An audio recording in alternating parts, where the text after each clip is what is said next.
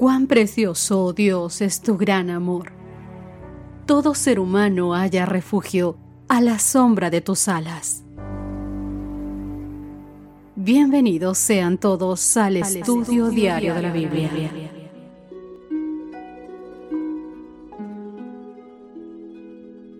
Hola, hola, ¿qué tal queridos amigos? Bienvenidos sean todos ustedes a nuestro encuentro diario del estudio de la Biblia.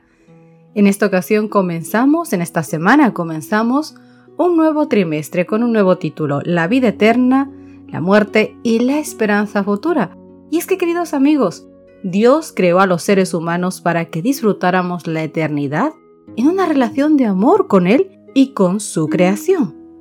Pero la misteriosa aparición del pecado dentro de los atrios celestiales distorsionó esta relación. Y esta semana comenzábamos con el título Rebelión en un universo perfecto que justamente nos hablaba de cómo se originó el pecado en este mundo, cómo entró la maldad a este mundo. Mis queridos amigos, no había esperanza posible para la redención de quienes Satanás y sus ángeles habían presenciado y disfrutado de la inexplicable gloria en el cielo. Habían visto la terrible majestad de Dios y en presencia de toda esta gloria se habían rebelado contra Él.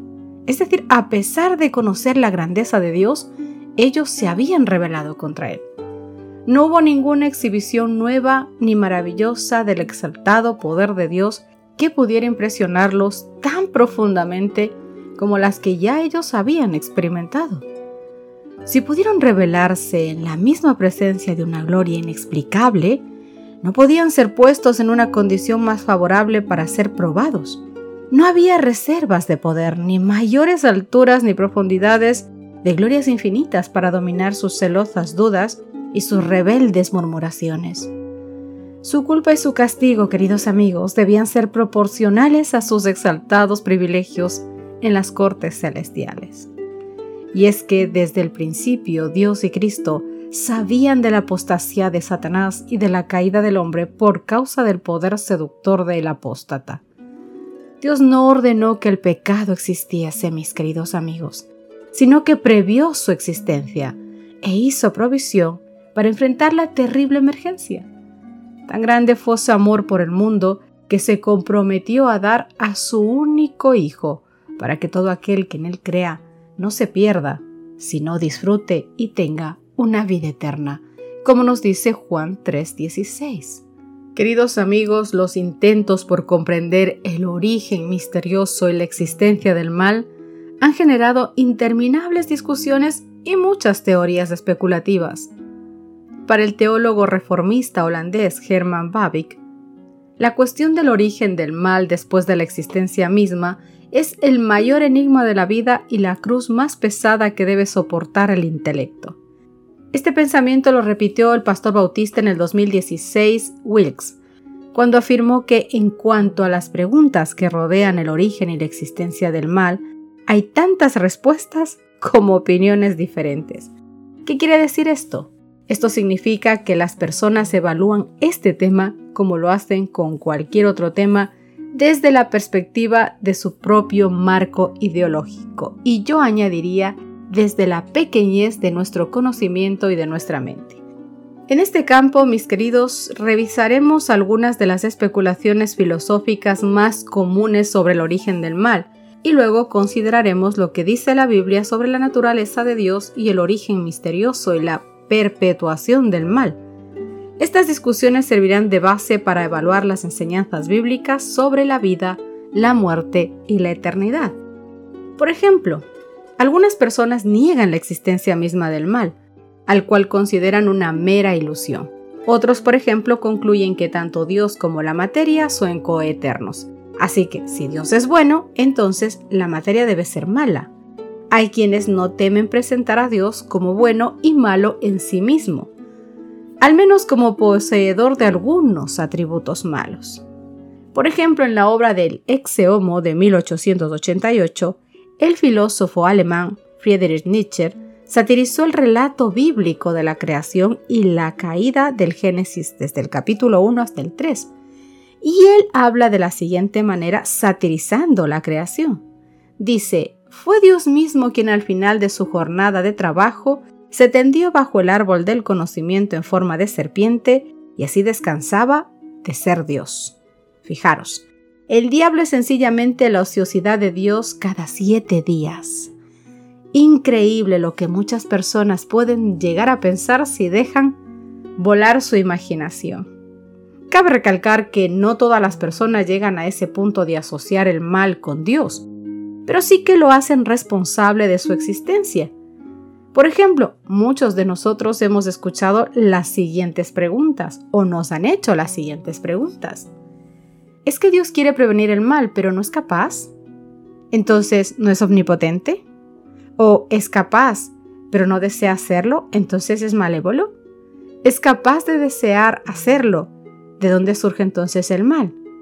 ¿Por qué mueren tantos niños? ¿Por qué las mujeres son asesinadas? ¿Es que no es capaz de quitar el mal de este mundo o no desea hacerlo? Entonces, ¿por qué le llamaríamos Dios? Queridos amigos, estas preguntas son fáciles de hacer, pero muy difíciles de responder. La revelación que Dios hace de sí mismo en las Escrituras descarta cualquier posibilidad de que Él sea el responsable del origen y de la existencia del mal. Por su propia naturaleza se nos dice que Dios es santo. Isaías capítulo 6 verso 3, primera de Pedro capítulo 1 versos 15 y 16. Dice la Biblia que Él es bueno, Salmo 100 verso 5, Lucas 18 verso 19, y que no puede ser tentado por el mal, ni Él tienta a nadie en Santiago 1.13. Si el mal viniera de Dios como proponen algunos filósofos, entonces no podríamos confiar en Él. Pero al igual que el rey David, queridos amigos, tú y yo podemos orar con plena confianza, como dice Salmos capítulo 23, verso 4. No temo peligro alguno porque tú estás a mi lado. La Biblia completa nos presenta el conflicto cósmico, histórico que se desarrolló entre Dios y el bien por un lado y Satanás y el mal por el otro. Como vimos esta semana, esta lucha se evidencia claramente en la historia de Job, en Job capítulo 1 versos 1 al 12. En el caso del sumo sacerdote Josué también en Zacarías capítulo 3 versos 1 al 5. Y en las tentaciones de Jesús en el desierto, con Mateo capítulo 4 versos 1 al 11. Afirmar, queridos amigos, que Dios es la fuente del mal es negar la realidad de este conflicto y contradecir las enseñanzas bíblicas sobre las naturalezas contrastantes de Dios y del mal. Con toda razón, Cristo pudo declarar enfáticamente al final de su ministerio terrenal, viene el príncipe de este mundo, refiriéndose a Satanás. Y él dice, y él nada tiene en mí. Juan capítulo 14, verso 30. Pero todavía podríamos preguntarnos, ¿pudo ocurrir que a Dios lo haya tomado por sorpresa la aparición del mal? No, queridos amigos, para nada. La Biblia afirma, querido amigo, que Dios es perfecto en conocimiento en Job capítulo 37, verso 16, y que Él sabe todas las cosas, primera de Juan capítulo 3, verso 20, que Él conoce incluso lo porvenir desde el principio y desde la antigüedad, lo que aún no era hecho, Isaías 46, 10. Además, también Dios es todopoderoso. Jeremías 32:17, Apocalipsis 19:6. Sin embargo, no podemos olvidar que si bien el conocimiento de Dios es absoluto, dicho conocimiento no es causativo. Esto quiere decir que el hecho de que Dios conozca el futuro no es lo que hace que un acontecimiento ocurra, sino que el acontecimiento va a ocurrir y Dios ya lo conoce. Ahora, si Dios es todopoderoso y por supuesto sabía que Lucifer y un tercio de sus ángeles terminarían revelándose, como dice Apocalipsis 12:4, ¿por qué entonces Dios los creó? Para tratar de responder a esta pregunta, queridos, debemos reconocer que nos enfrentamos a un misterio, un misterio que va mucho más allá de nuestras capacidades cognitivas. Aún así, hay algunos conceptos básicos que debemos tener en cuenta. Primeramente, Dios es amor y el amor no puede existir aislado. Se debe expresar a otros y que puedan esos otros responder a él, como dice 1 de Juan capítulo 4 versos 7 al 10 y el verso 16. pero la respuesta solo puede provenir de seres receptivos creados con una capacidad de razonar y con libre elección, es decir, libre albedrío. Mientras el libre albedrío deja la relación abierta a la posibilidad de la deslealtad, el amor siempre está dispuesto a enfrentar ese riesgo y en segundo lugar, que el amor de Dios es incondicional, imparcial y completamente libre de favoritismos, y se extiende incluso a los propios enemigos. Un ejemplo de esto es Mateo capítulo 5 versos 44 y 45 o Romanos 5 versos 6 al 11. Y en tercer lugar, el amor de Dios es incondicional y concibió un plan de salvación mucho más efectivo que el problema mismo del pecado, porque como dice Romanos 5:20, donde abundó el pecado, sobreabundó la gracia. De esta forma el amor infinito de Dios superó los riesgos que supuso otorgar libre albedrío a sus criaturas. Ahora bien, veamos lo más pronto posible el misterioso egoísmo de Lucifer. El origen mismo y sin motivo aparente del mal no se puede explicar adecuadamente, te vuelvo a decir, es un misterio. El problema no es tanto con la revelación limitada que tenemos sobre este asunto o con la comprensión deficiente de esta revelación, sino con la naturaleza ideológica y sin sentido del mal.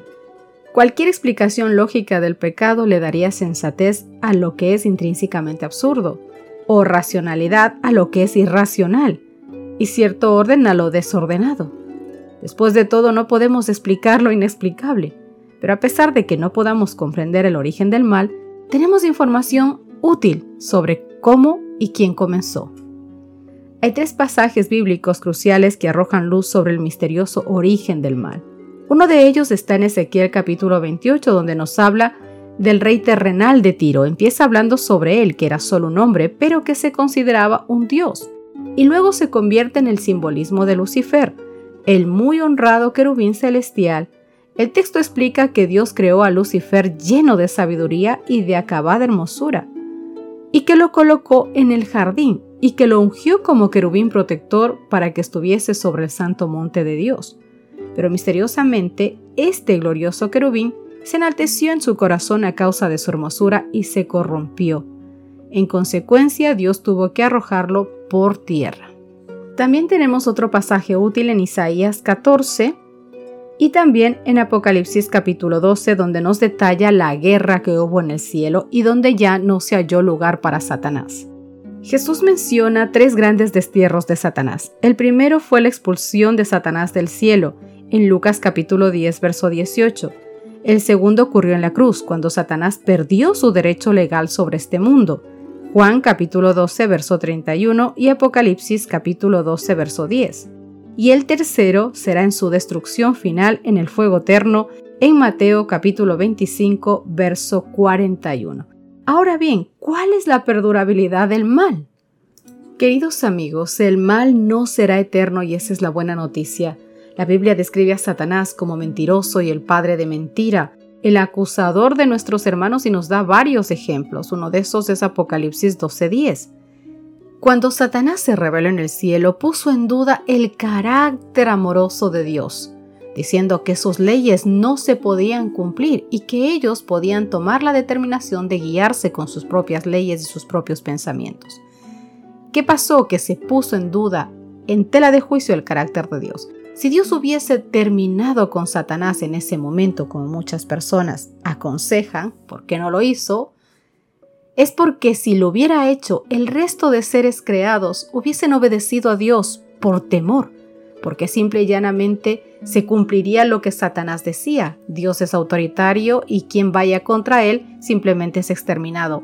Y no, Dios quiere que sus hijos lo amen con razonamiento, con conocimiento, por decisión propia, entonces Dios tiene que esperar hasta que Satanás muestre verdaderamente su carácter completo, que llegue a su madurez para que todos los seres creados sean capaces de mirar la mentira de Satanás, de cómo fueron engañados, y que pueda ser manifestado verdaderamente la misericordia y el amoroso carácter de Dios, para que se vea que Dios tuvo la verdad siempre en sus manos y que el mentiroso enemigo, Satanás, fue quien los engañó mintiéndonos.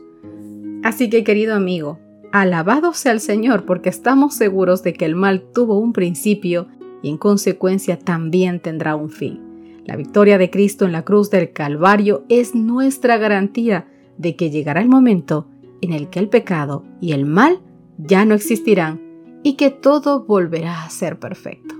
Que Dios te bendiga, nos encontramos en nuestro próximo estudio. Gracias por acompañarnos. Te esperamos mañana. Te recordamos que nos encontramos en redes sociales. Estamos en Facebook, Twitter e Instagram como Ministerio Evangelike. Y también puedes visitar nuestro sitio web www.evangelike.com.